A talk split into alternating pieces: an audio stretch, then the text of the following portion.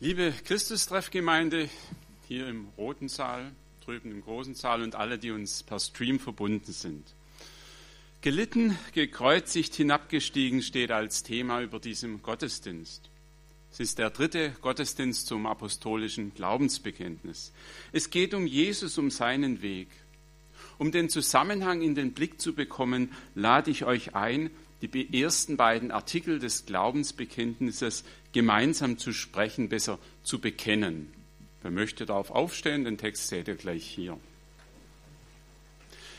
Ich glaube an Gott, den Vater, den Allmächtigen, den Schöpfer des Himmels und der Erde, und an Jesus Christus, seinen eingeborenen Sohn, unseren Herrn, empfangen durch den Heiligen Geist, geboren von der Jungfrau Maria, gelitten unter Pontius Pilatus, gekreuzigt, gestorben und begraben, hinabgestiegen in das Reich des Todes, am dritten Tage auferstanden von den Toten, aufgefahren in den Himmel. Er sitzt zur Rechten Gottes, des allmächtigen Vaters. Von dort wird er kommen, zu richten die Lebenden und die Toten. Soweit heute, Fortsetzung folgt. Gelitten unter Pontius Pilatus, gekreuzigt, gestorben und begraben, hinabgestiegen in das Reich des Todes. Das ist der Teil, über den wir heute nachdenken. Was daran außergewöhnlich ist, das sehen wir, wenn wir diesen Abschnitt entfernen. Dann klingt es so, ich glaube an Jesus Christus, geboren von der Jungfrau Maria, am dritten Tage auferstanden von den Toten, aufgefahren in den Himmel. Alles richtig, aber es fehlt etwas. Zur Sprache kommt nur das Wunderbare. Die Geschichte Jesu wird so zu einer Heldengeschichte, reduziert auf Jungfrauengeburt, Auferstehung und Himmelfahrt. Das, was dazwischen liegt, passt nicht so recht zum Rest. Und doch ist es entscheidend. Es ist der Weg der Erniedrigung, der Weg nach unten.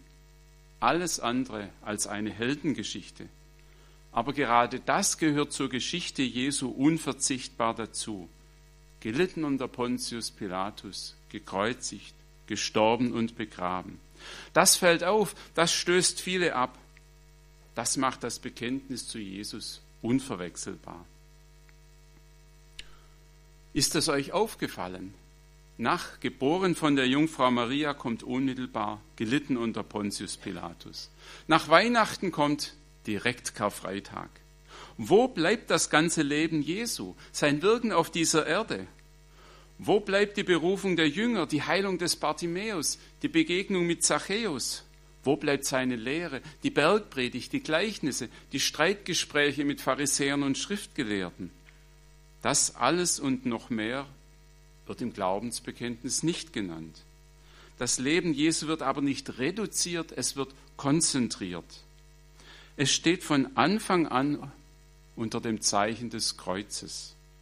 Die Stationen des Lebens Jesu werden nicht übersprungen, weil sie unwesentlich wären.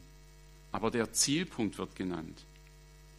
Der Theologe Martin Kähler bezeichnete die Evangelien im Neuen Testament, also die Berichte über das Leben Jesu, als Passionsgeschichten mit ausführlicher Einleitung. Der Weg von Jesus hatte von Anfang an ein Gefälle zum Kreuz. Das Bekenntnis zu Jesus hat seinen Grund nicht im irdischen Wirken, auch nicht in seiner Verkündigung, so wichtig das alles ist.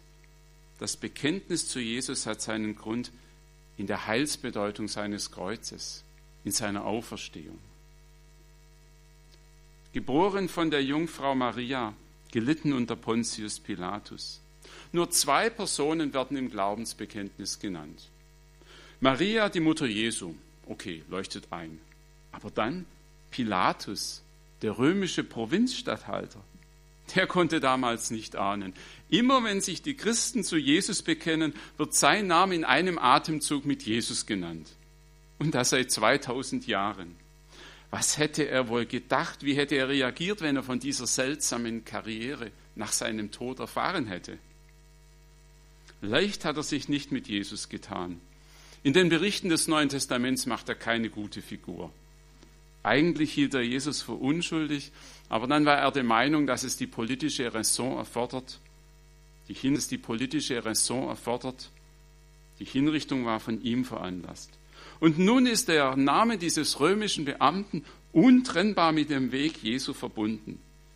Im Glaubensbekenntnis steht Pilatus für die Verankerung in der Geschichte. Das Leben Jesu war nicht nur eine schöne Erfindung, keine fromme Legende. Es ist im Weltgeschehen verortet.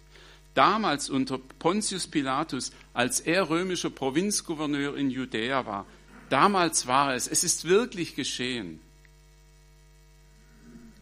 Gekreuzigt. Ein Mensch erleidet einen qualvollen Tod. Eigentlich nichts Besonderes. Leider. Das geschah und das geschieht tausend, millionenfach. Das geschah damals in Judäa unter der römischen Besatzungsmacht. Das geschah unter der Vernichtungspolitik der Nazis. Das geschieht in diesen Tagen in der Ukraine. Menschen werden unschuldig hingerichtet, abgeschlachtet. Eigentlich nichts Besonderes. Das Besondere ist, dass hier nicht ein Mensch wie jeder andere stirbt. Das Besondere ist, wer da stirbt. Da stirbt der, von dem eben noch bekannt wurde, dass er Gottes Sohn ist. Ein anderes altchristliches Glaubensbekenntnis, das nizänische Glaubensbekenntnis aus dem vierten Jahrhundert, wird an dieser Stelle etwas ausführlicher. Ich glaube an den einen Herrn Jesus Christus, Gottes eingeborenen Sohn, aus dem Vater geboren vor aller Zeit, Gott von Gott, Licht vom Licht, wahrer Gott vom wahren Gott, gezeugt, nicht geschaffen, eines Wesens mit dem Vater. Durch ihn ist alles geschaffen. Das ist Jesus. Nicht irgendeiner, sondern der, der die Welt geschaffen hat. Und er erleidet den grausamen Tod am Kreuz. Größer könnte der Gegensatz hier nicht sein. Das macht den Tod Jesu einzigartig. Martin Hengel, ein Neutestamentler, mein Doktorvater, schreibt dazu, kein Tod eines Menschen hat die spätantike Welt, ja die Geschichte der Menschheit so sehr beeinflusst wie der Tod jenes galiläischen Handwerkers und Wanderpredigers, der im Jahr 30 nach Christus vor den Toren Jerusalems als Aufrührer gekreuzigt wurde. Hunderte, vielleicht auch Tausende wurden in den sechs Jahrzehnten, in denen Judäa eine römische Provinz war, gekreuzigt. Fast alle ihre Namen sind vergessen. Nur ein Name ist nicht vergessen. Von seinem Tod geht eine einzigartige Wirkung aus. Er hat die Welt verändert. Gekreuzigt, gestorben und begraben. Für Jesus geht der Weg ganz nach unten. Es ist der Weg ans Kreuz. Heute ist das Kreuz für viele ein Schmuckstück, ein Stück Edelmetall mit Edelsteinen. Man kann es um den Hals hängen. Oder das Kreuz wird als kulturelles Symbol gesehen. Dann steht es für den christlichen Glauben und die christliche Prägung unseres Landes. Das Kreuz wird so oft verniedlicht und verhübscht. Da verliert es alle Anstößigkeit. Davon, dass es einmal ein grausames Hinrichtungsinstrument war, ist nicht mehr viel zu sehen und zu merken.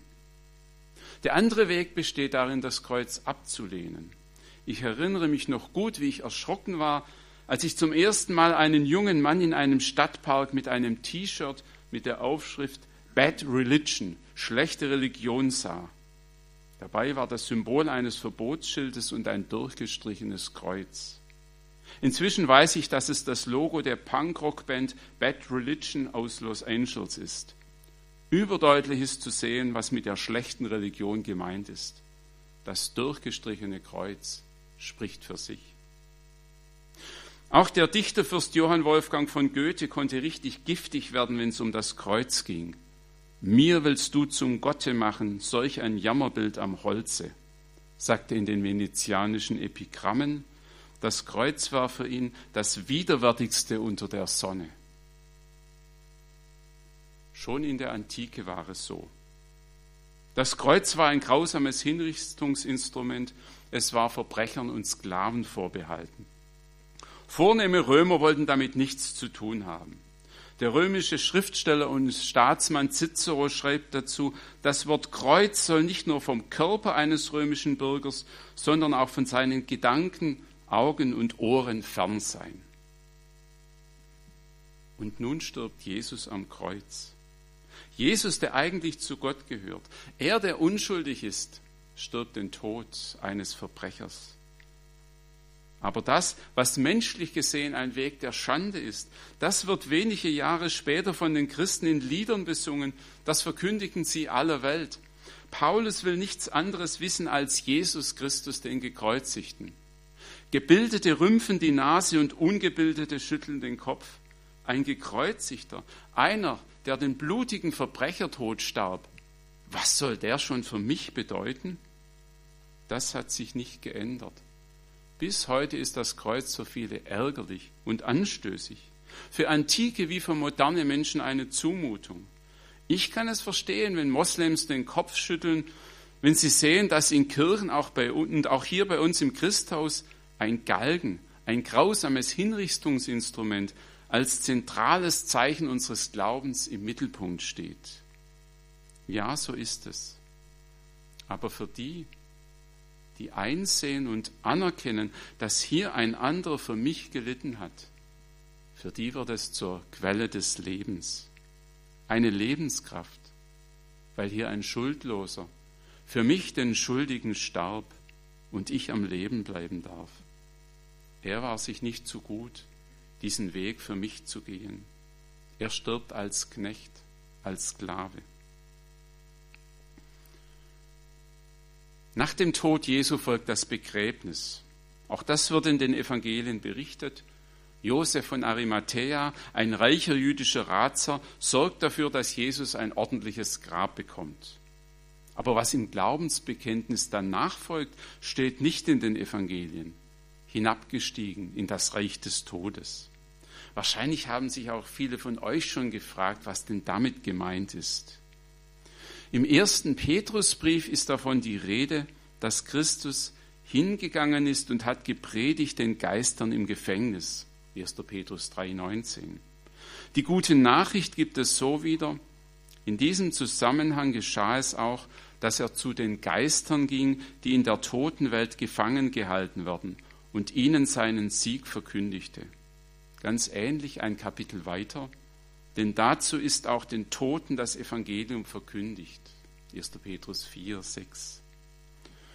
Wolfgang Huber schreibt dazu, nicht nur die Lebenden und die, die noch ins Leben treten, werden einbezogen in den Sieg über den Tod, sondern auch diejenigen, die bereits in das Dunkel des Todes eingegangen sind. Auch sie erreicht das Licht des neuen Lebens. Der Welt des Todes ist die Macht genommen. Wir finden hier zwei Akzente. Einmal wird damit ausgesagt, dass die Wirkung des Kreuzestodes Jesu umfassend ist. Sie macht auch vor dem Machtbereich des Todes nicht Halt. Dahinter steht die Vorstellung vom Hades, vom Totenreich, zu dem die Lebenden keinen Zugang haben. Jesus hat durch seinen Tod die Macht des Todes besiegt. Er hat die Schlüssel auch zum Reich des Todes. Zum zweiten Akzent ist zu sagen, dieses Wort lässt uns damit rechnen, dass Gott auch denen, die im Reich des Todes gefangen sind, ohne die Botschaft des Heils gehört zu haben, den Weg des Glaubens und damit auch den Weg zur Erlösung weist. So hat es Theo Sorg formuliert.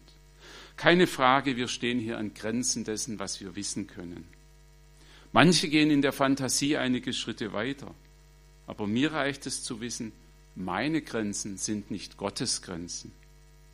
Und wenn die Frage aufkommt, was ist mit denen, die nie das Evangelium gehört haben, dann genügt es mir darauf zu vertrauen, Gottes Möglichkeiten sind hier größer als mein beschränkter Verstand. Gelitten unter Pontius Pilatus, gekreuzigt, gestorben und begraben.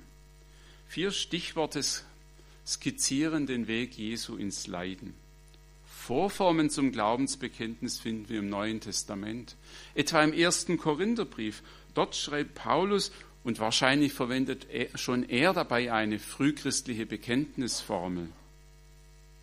Denn als erstes habe ich euch weitergegeben, was ich auch empfangen habe, dass Christus gestorben ist für unsere Sünden nach der Schrift und dass er begraben worden ist und dass er auferweckt worden ist am dritten Tage nach der Schrift und dass er gesehen worden ist von Kephas, danach von den Zwölfen. Habt ihr es bemerkt? Ein bisschen ausführlicher als im Glaubensbekenntnis. Gestorben für unsere Sünden nach der Schrift. Ja, bei dem, was damals 30 nach Christus vor den Toren Jerusalems geschah, ging es nicht nur um ein Ereignis in der Geschichte, für unsere Sünden. Ich bleibe bei diesem Ereignis nicht nur Zuschauer.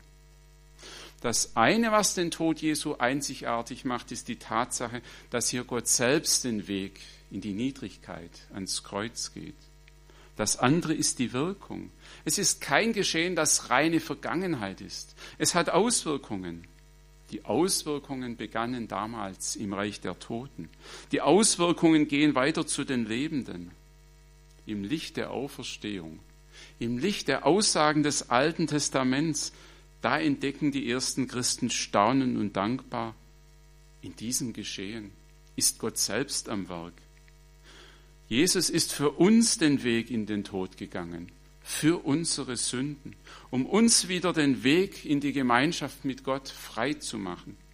Für uns hat er das auf sich genommen. Wenn ihr das etwas vertiefen wollt, dann nehmt ein Gesangbuch und schaut euch die Passionslieder an. Hört die Johannes und Matthäus Passion von Johann Sebastian Bach. In vielen Varianten wird staunend und dankbar besungen, was da für mich geschehen ist. Wie wunderbarlich ist doch diese Strafe. Der gute Hirte leidet für die Schafe. Die Schuld bezahlt der Herr, der Gerechte, für seine Knechte. Und natürlich gibt es auch neuere Lieder dazu. Vor einer Woche hat Elke Werner auf den Heidelberger Katechismus verwiesen.